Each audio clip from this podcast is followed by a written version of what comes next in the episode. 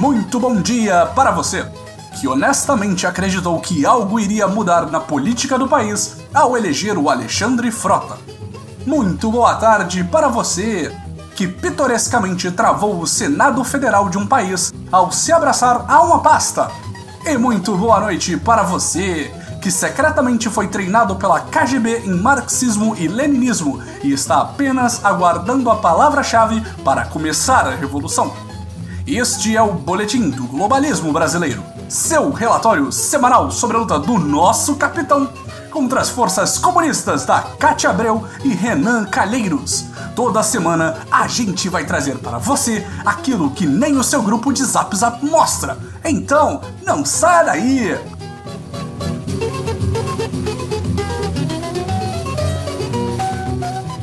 Esta semana tivemos a posse dos deputados e senadores da nova era. Em um evento regado de insanidade e reviravoltas, os novos responsáveis pelo poder legislativo em nossa nação foram apresentados às suas novas casas. Na Câmara dos Deputados, o espírito de renovação da nova era fez com que o bloco de parlamentares do lado correto da história seja composto de 301 patriotas, de partidos conservadores e nunca antes acusados de serem de esquerda, como os patrióticos MDB e PSDB. A oposição, a base aliada, conta com pífios 97 comunistas que ainda conseguiram a proeza de perder duas legendas tradicionalmente marxistas e leninistas para o centro: o Partido Comunista do Brasil, PCdoB, e o Partido dos Trabalhadores, o PDT. É isso mesmo, patriota! Os comunistas estão abandonando a oposição e querendo fazer parte do governo. Infelizmente para eles, a mamata acabou!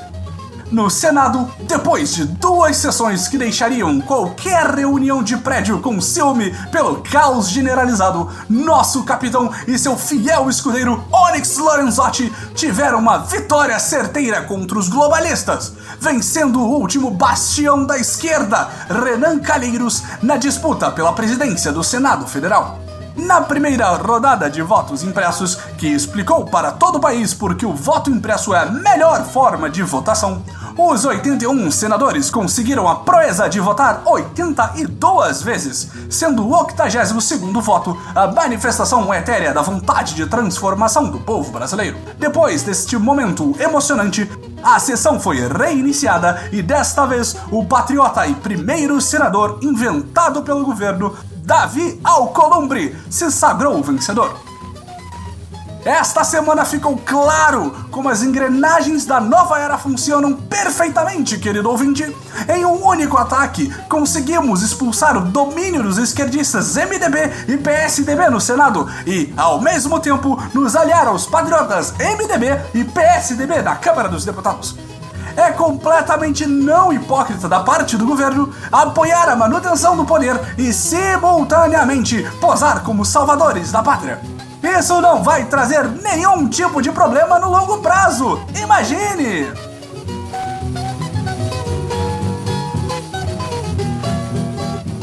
Bem-vindos a mais uma edição do Batalhão do Capitão, o bloco do nosso show, no qual falamos sobre os escolhidos do nosso escolhido, responsáveis por levar nossa pátria amada para o futuro.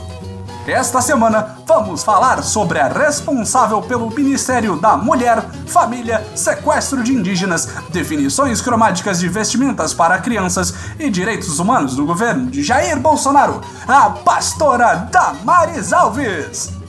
Caso você seja um destes esquerdistas desocupados que passa a vida compartilhando os temíveis memes nas redes sociais, já deve lembrar da ministra pelo seu relato sobre a incapacidade de Jesus Cristo em subir uma goiabeira.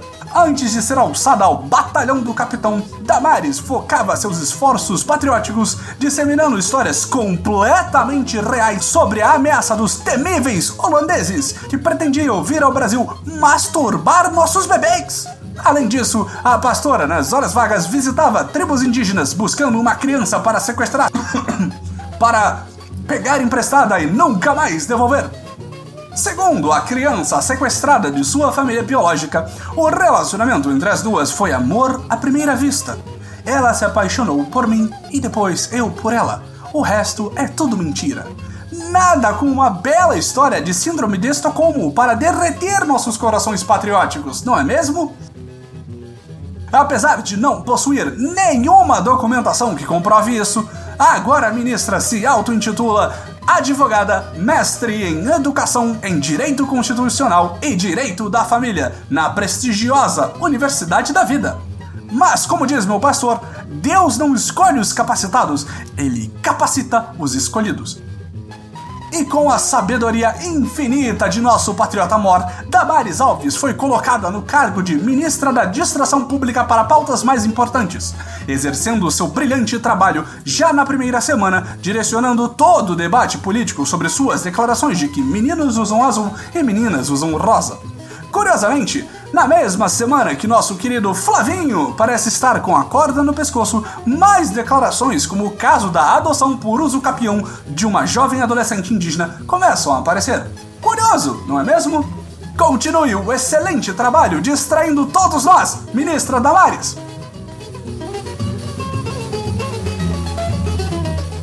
Este foi o nosso Boletim do Globalismo Brasileiro para a semana de 4 de fevereiro. Envie sua sugestão ou crítica para nosso perfil em boletimb no Twitter e fique ligado nas nossas próximas notícias globalistas.